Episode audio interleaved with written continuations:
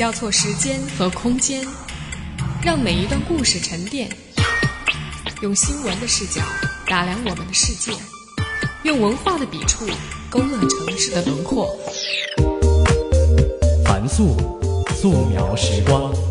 打开这本声音杂志，带你走进心灵的后花园。He's gone.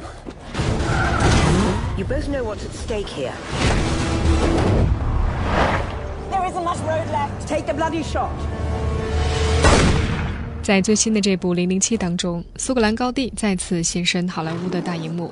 早在1935年，希区柯克执导的黑白老片《三十九级台阶》中，男主人公汉内就由格伦科峡谷的斜坡逃出升天。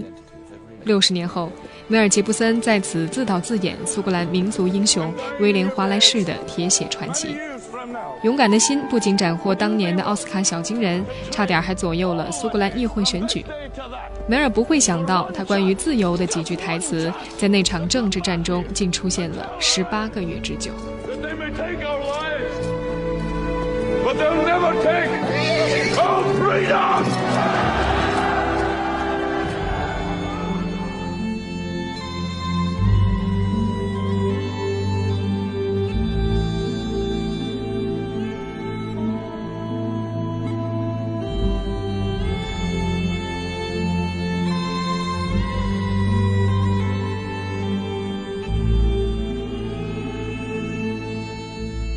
云山苍苍，湖波渺渺，壮阔的苏格兰为光影所捕捉。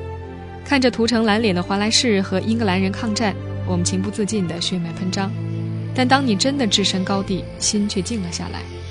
狭长的湖泊像苏格兰细格纹般流淌于空山幽谷，古老的风笛声飘落湖间，还有苏格兰的风依旧在罗伯特·彭斯的诗句中穿行着。这里的山都叫做 Ben，这里的湖都叫做 Lock，这里的谷叫做 Glen，而那些穿着苏格兰短裙、用高达五米的巨幕进行诡异比赛的男人，几乎都可以唤作 Mike。没错，麦克白的 Mike，麦当劳的 Mike。眼前麦当劳三姊妹山一字排开，比电影镜头里显得更加的神秘。他露出寂寥的神情，那副抑郁寡欢的面容，含着几分悲剧的意味。在苏格兰人的记忆里，这是一座悲泣谷。一六九二年，麦当劳家族的人们还在睡梦当中，坎德尔家族军队执行了英王威廉三世的屠杀令，刀光剑影中，三十八个族人倒在血泊当中，数百人逃入山中受冻挨饿。这场大屠杀致使麦当劳家族和英国汉诺威王朝结下夙愿，后来拥戴邦尼王子查理进行苏格兰高地起义。卡罗登战役，苏格兰全军覆没，汉诺威王朝对高地进行了残酷的清洗，麦当劳家族的人被迫逃离欧洲。多年后，他们的后代在美国创建了麦当劳快餐。有人说，麦当劳大叔那一头红头发就是为了纪念苏格兰。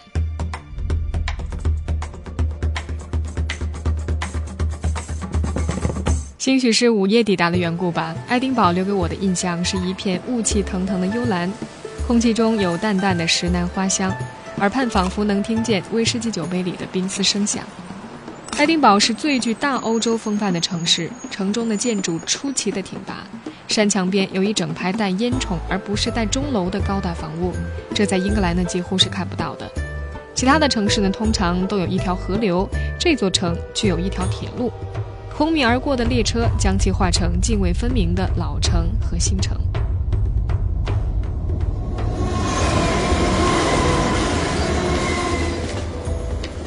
老城以皇家一英里而闻名，两旁呢扯出一百多条狭窄的小巷，形状呢很像鱼骨头。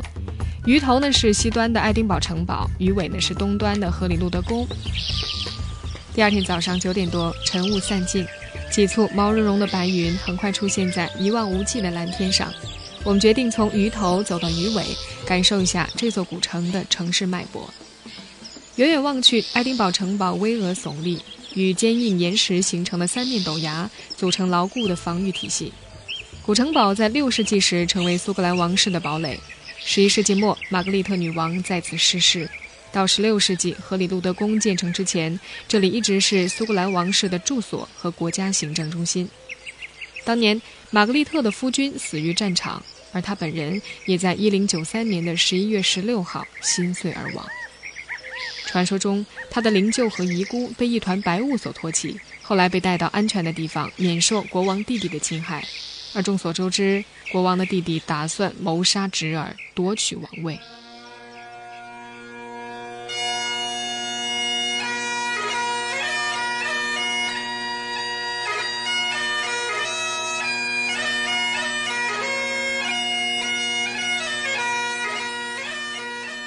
很多人来此是为了睁开一眼历经沧桑的命运石，又名斯昆石。传说这是圣经中雅各梦见天堂阶梯时枕着的石头。公元843年，肯尼斯一世统合皮克特人和苏克特人建立苏格兰王国，在当时都城斯昆加冕石坐在上面。后来他成为历代国王的加冕石。1296年，英格兰兼并苏格兰时，命运石被爱德华一世夺走。一直存在西敏寺加冕座椅的下方，而从那时候起，这块看上去并不起眼的石头就成为苏格兰和英格兰的争夺焦点。据说呢，苏格兰人为了保护祖先的坟墓，很早就下过诅咒：凡是拿走古墓的一块石头，必然会遇上厄运。因此，游人都被告诫，离开苏格兰时千万不能带走这里的任何一块石头。二零零零年的时候，一名比利时的游客带了一块两磅重的石头回国，谁料晦气接踵而来。先是女儿跌断脚，接着他被炒鱿鱼，后来妻子又大病一场。想起那块苏格兰石头来，他立刻把它寄回了爱丁堡的旅游局。回收那块尊贵的命运石，有野史记载道，当初斯昆修道院的修士曾在爱德华一世到达之前就把石头换了一块。真正的命运石其实被带到了苏格兰的西部群岛，英格兰国王没有曾在命运石上加冕，一直以来他们只是在一块岁月石上戴上皇冠。苏格兰人偷笑了整整七百年。故事挺有意思，但是真的吗？有条线索：一三二八年，爱德华三世，也就是那个抢走命运石的盗贼的孙子，和苏格兰人达成了和平协议，答应了把石头归还苏格兰。但是苏格兰人不想要它，为什么呢？也许苏格兰人早就知道那是一块假宝玉了。好，这里是凤凰 U Radio 素描时光，我是樊素，我们休息一会儿，来听到一首歌曲，由美国著名的民谣歌手 Judy Collins 演唱的苏格兰非常有名的民谣，叫做《罗蒙湖》。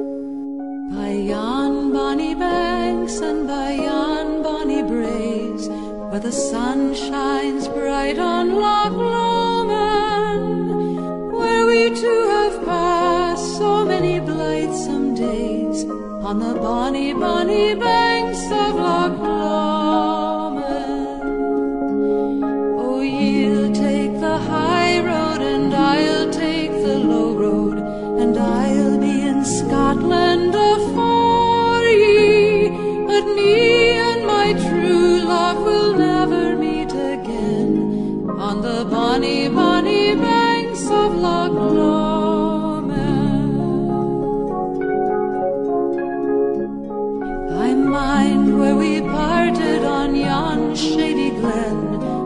Steep, steep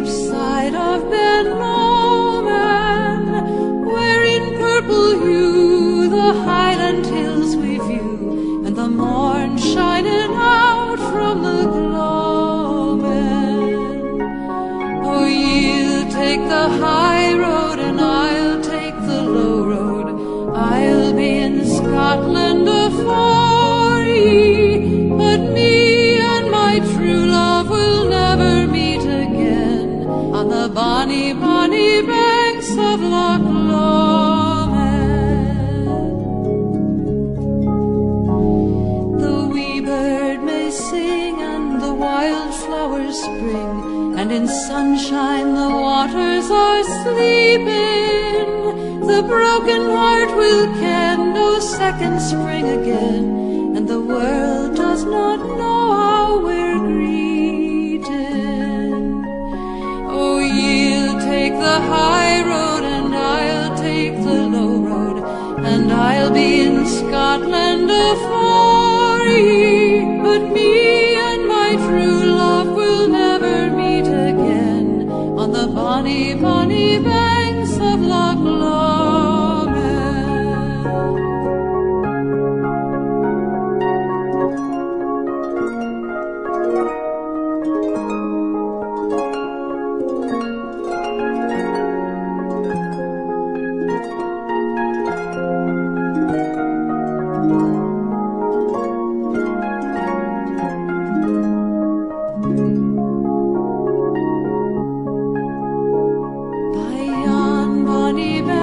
And by yon bonny braes, where the sun shines bright on Loch Lomond,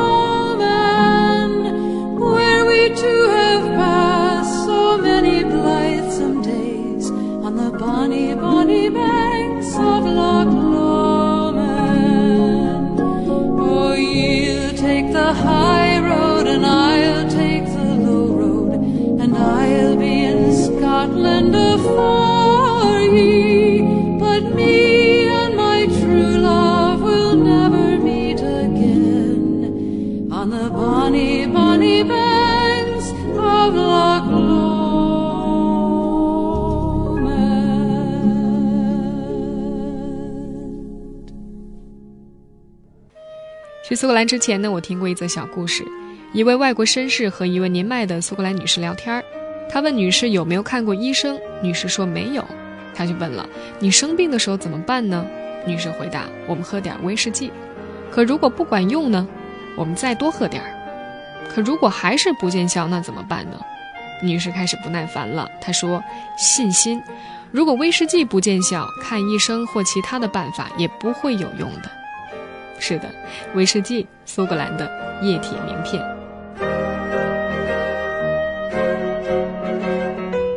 和世界上其他的游客集散地一样，皇家一英里也是一个兜售民族元素的地方。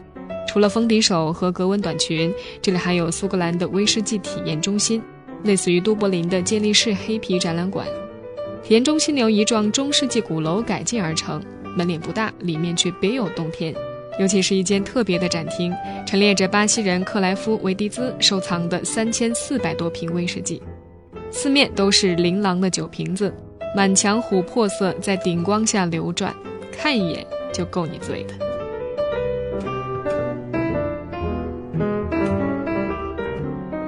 没有人知道苏格兰人什么时候学会了蒸馏威士忌的技术，只知道他们早已经视其为生命之水。传说苏格兰国王詹姆斯四世就是一个资深的酒鬼。一四九四年，二十一岁的詹姆斯四世在修道院里面喝到生命之水，马上找来修士，下令酿制以供王室饮用。这可能是有关苏格兰威士忌最早的书面的记载。詹姆斯四世在位期间，苏格兰财政部档案中关于生命之水的记录就多达十五卷。当时的苏格兰严禁民间销售生命之水，只有贵族才能少量的酿造，并且只能自饮。直到16世纪末期，家庭式的蒸馏作坊才在苏格兰大量的涌现。如果当年这项垄断持续至今，外科医生光靠酿造苏格兰威士忌就足以成为世上最有钱的人了。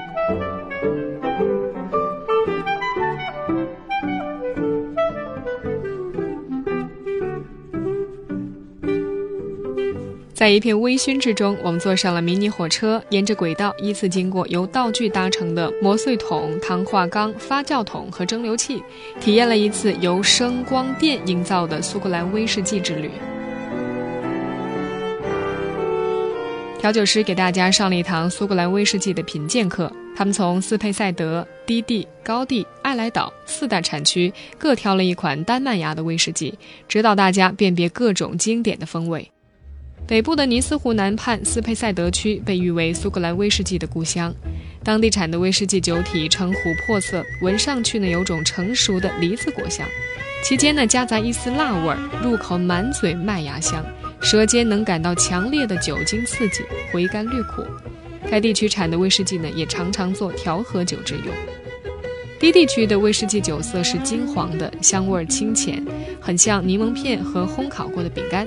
口感呢，相对于滑腻柔顺，回甘淡雅，常做开胃酒。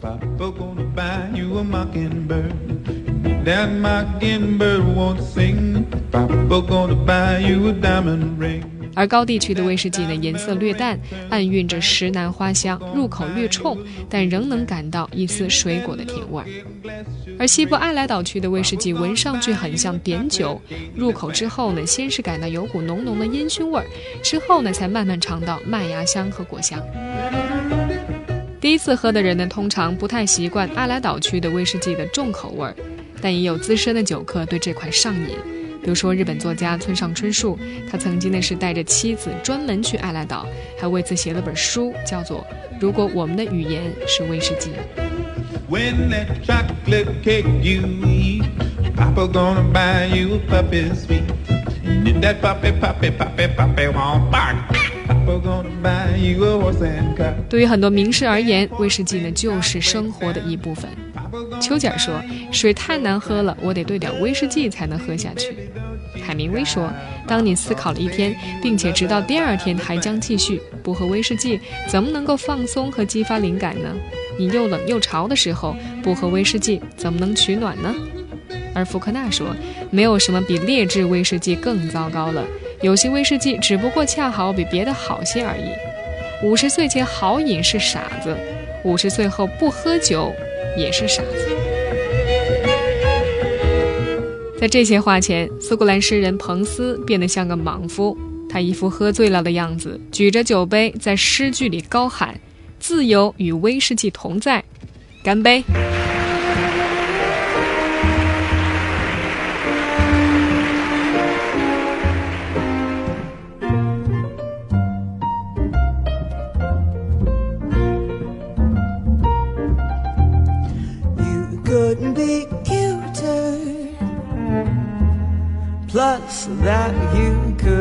Smarter.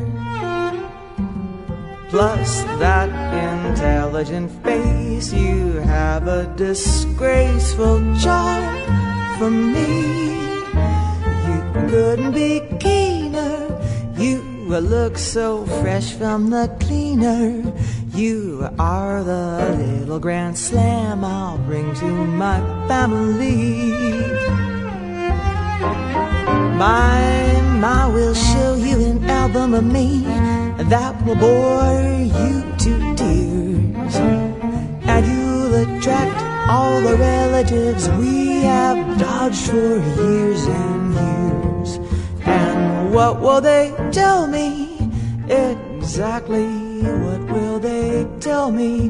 They'll say you couldn't be nicer, couldn't be sweeter, couldn't be better, couldn't be smoother, couldn't be cuter, baby, than you are.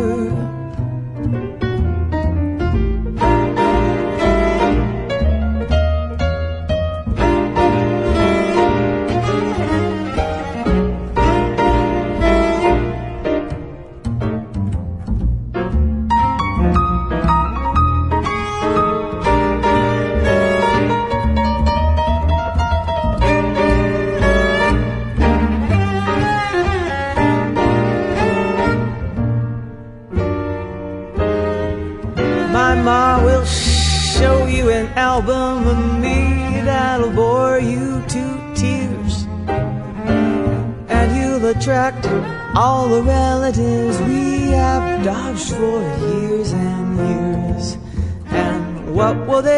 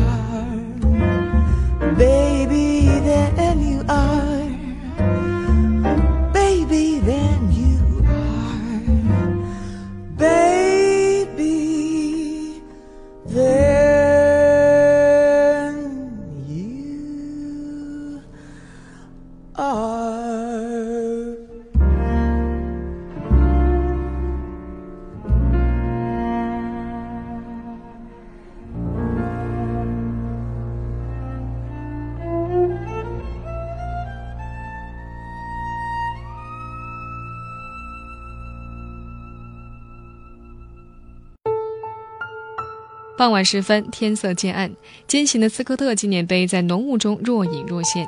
那些张牙舞爪的黑色雕像，仿佛一群乌鸦穿过丛林，让人联想到游魂出动。纪念碑于1844年破土动工，很难相信这个纪念碑原来是由极美的米色砂岩建造的。这种石头含有油页岩残渣，残渣像胶一样在石头表面粘住煤灰和烟尘颗粒，让它如今看起来如墨似漆。夜幕降临，由于这些黑色老建筑，原本雾气凝重的城市显得颇为的阴森。如果多听了几个幽灵传说，更是不寒而栗。十七到十八世纪，黑死病肆虐欧洲。据说爱丁堡当局呢，为了控制疫情，另盖新城，并且把病人全部集中在老城，也不供应食物和水，任其自生自灭。这些人最后全部病死在老城，从此冤魂不散。爱丁堡的游魂当中，人们念念不忘的是美艳的苏格兰女王玛丽·斯图亚特。没有她的那些阴谋与爱情，荷里路德宫就只是一座再普通不过的宫殿了。一五四二年的十二月，苏格兰国王詹姆斯五世刚生下这个女儿，便一命呜呼。玛丽诞生不到一周，就成为苏格兰女王。英国国王亨利八世提出为年幼的儿子爱德华定亲，调遣军队前来抢夺还在襁褓中的小媳妇儿。一五四七年的九月十号，平卡附近一场会战中，确切说是一场屠杀当中，苏格兰军队被打得落花流水，遗失逾万。玛丽还不满五岁，这片土地已经为了她血流成河。六岁的时候，小玛丽被送往法国，成为欧洲最有权势的一位王子的未婚妻。十六岁当上法兰西王后，然而好景不长，她那孱弱的老公两年之后便归了西。年纪轻轻的她很快成为寡妇，次年返回苏格兰亲政。对于年轻女王的回銮，苏格兰大臣梅特兰德·列廷顿的判断，它将引起许多奇异的悲剧，结果一语成谶。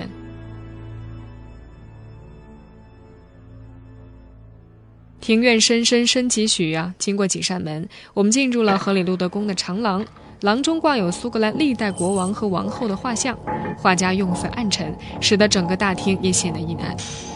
我们见到厅里有两把做工考究的绣花椅，当年笃信天主教的玛丽女王就在这里接近了约翰诺克斯，爱丁堡最得人心的牧师，苏格兰新教改革的首领。两个对手在这里短兵相接，最后还是闹僵了。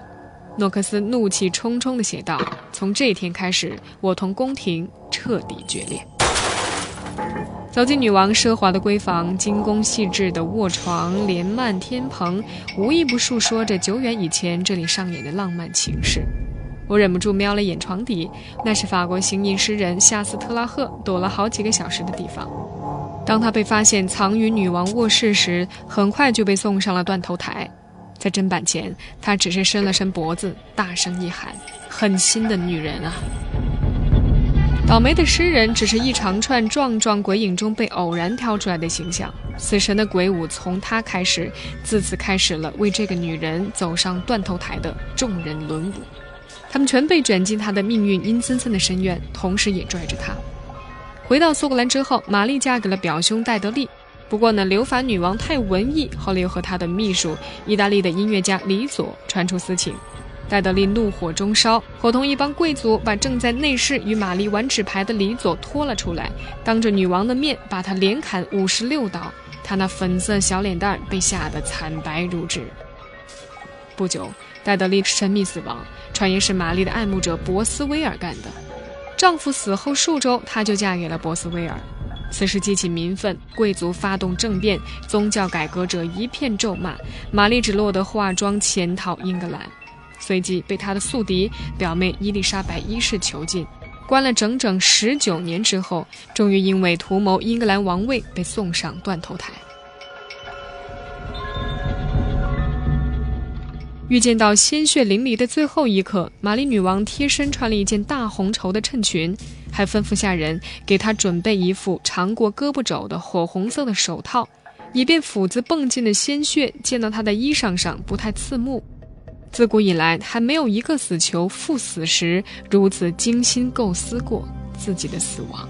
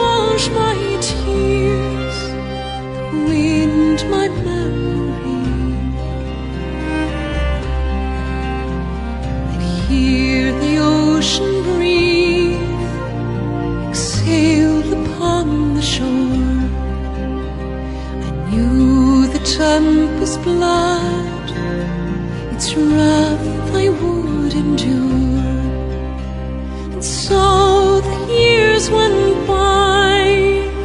Within my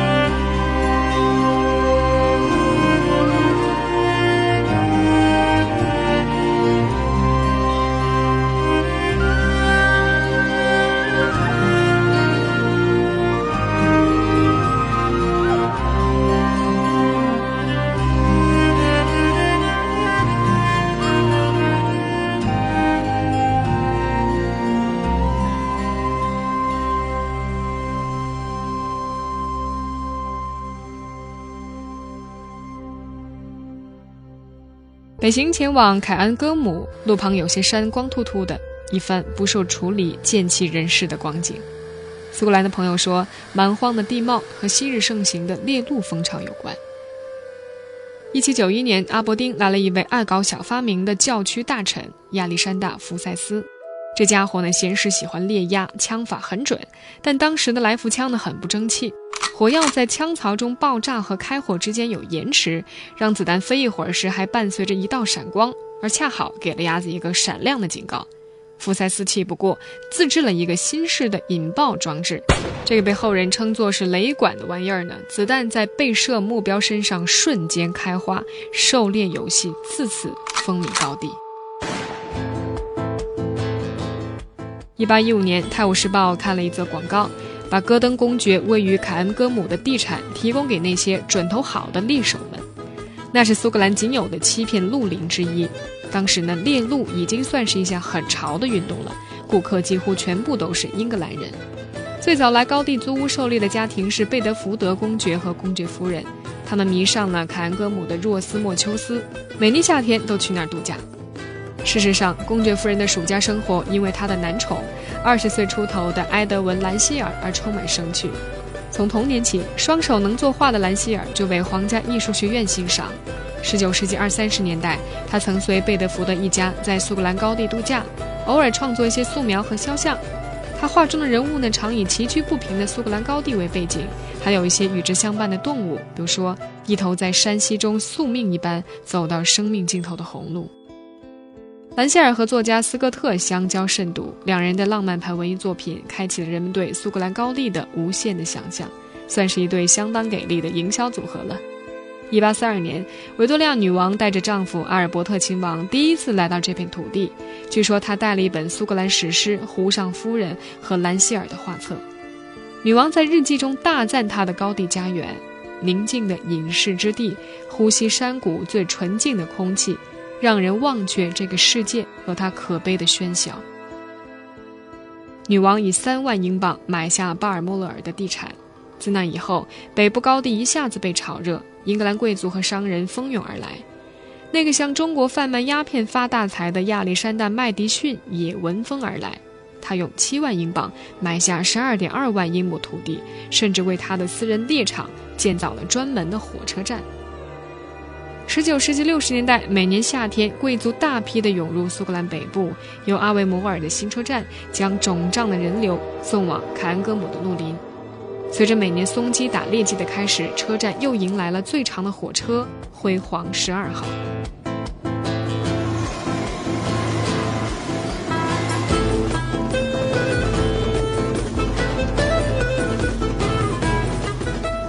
除了贵族，一些小商人的命运也被彻底改变。一个名叫托马斯·库科的底层电车售票员，北漂苏格兰后变成了一名旅游策划。1860年，他把五万游客带进了苏格兰高地，其中还包括了女王本人。早上七点半钟，游客们深情地唱起国歌，向他表示敬意。据说呢，有一名游客还用他的小型望远镜瞥到了站在窗边、头戴睡帽的阿尔伯特亲王。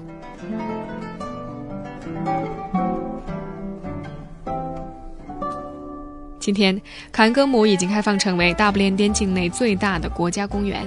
这里不仅是欧洲保护最好的自然风景名胜地之一，也是众多珍稀动植物的栖息地，其中包括英国境内超过百分之二十五的濒危的动植物品种。昔日猎鹿贵族开发的铁路网从山谷间星星点点地铺展开来，往更北、更西处伸去。如今的哈利波特迷们则把目光呢锁定在了西部铁路线威廉堡至马来格段的格伦菲南高架桥。二零零二年，哈利和他的小伙伴正是从这里驾着福特飞车前往霍格沃兹魔法学校的。五月到十月来到苏格兰，你我都能搭上这列轰隆隆的蒸汽火车，朝着西北方向飞驰。西北偏北呢是一个神奇的朝向。抵达马来格之后。大船往西北走，穿越海蓝蓝的斯利特海峡，你将登上苏格兰西部赫里布兹群岛中最大的岛屿，叫做斯凯岛。斯凯 （S K Y E） 一词呢是派生自凯尔特语，叫做翅膀，因为谐音 sky 天空，所以斯凯岛也叫做天空岛。事实上呢，这的确是一座被云朵包围着的梦幻岛屿。受地理和海洋性气候的影响，小岛长期被云雾所遮盖。如果是碰上晴朗的日子，由于天空的反光，大海呈现出一种透明的宝石蓝，水天相交处漾起薄薄的一层水蓝，恍若仙境。一七七三年，天空岛接待了六十四岁的约翰逊，这位英国大文豪在他编撰的著名的字典里，对燕麦片下了个定义：是马的饲料。然而在苏格兰，这是给人吃的。当然，约翰逊不是什么种族主义者，他只是特别爱开玩笑而已。根据约翰逊在苏格兰高地旅行日记中的记载，他非常喜欢岛上的当地人。这里有一个大约有一百名盖尔人组成的村庄，农民和牧民都很友好。但是他悲观地意识到，他们的社会正在消失。卡罗登战役之后，伴随着汉诺威王朝的清场，领主们纷纷将当地族人驱逐出他们自己的屋舍，以利润丰厚的牧羊场取而代之。几百年之后，牛羊成为这里的常住民。我们走进了所谓的小岛生活博物馆，几座古老的小石房和一间陈旧的铁匠铺，仅此而已。只有这些简朴的陈设，供游人追寻数百年来岛民的生活历史。小小的博物馆隔壁呢，有座空荡荡的墓园，著名的弗洛拉麦当劳就长眠于此。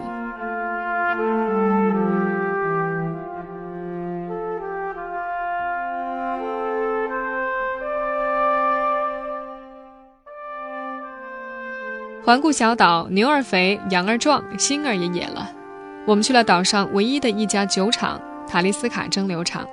这里产的威士忌呢，属于壮汉饮的烈酒，被罗伯特·史蒂文森冠为“酒中之王”。酿酒车间飘出一股类似爱莱岛威士忌的浓烈的酒味，但是酒厂工作人员介绍，塔利斯卡呢不被列入传统意义上的四大产区。因为岛屿威士忌通常都有明显的烟熏泥煤和海风的味道，但是每个岛纬度不同，而我们的威士忌呢，就是北纬五十七度的口味。塔利斯卡呢出产一款五十九度 North 的威士忌，百分之五十七的酒精含量，提鼻子嗅闻，原始泥煤气息里竟然浮着一层太妃糖混合苹果的香味儿，入口却是一阵心裂，夹杂着海风的记忆。我可真舍不得这座荒凉的酒池子呀！离别在即，返回尘嚣之前，大伙儿一边唱起彭斯的《友谊地久天长》，一边痛饮一杯北纬五十七度，干杯吧！饮下苏格兰天空岛的一片湛蓝。Should old acquaintance be forgot and never brought to mind.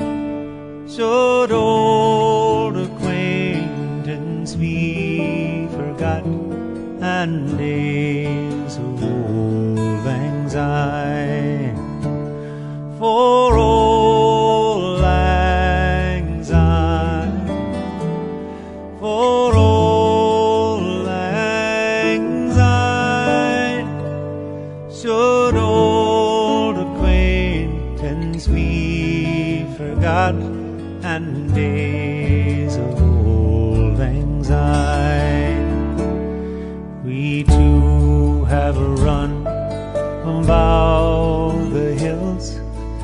gathered up flowers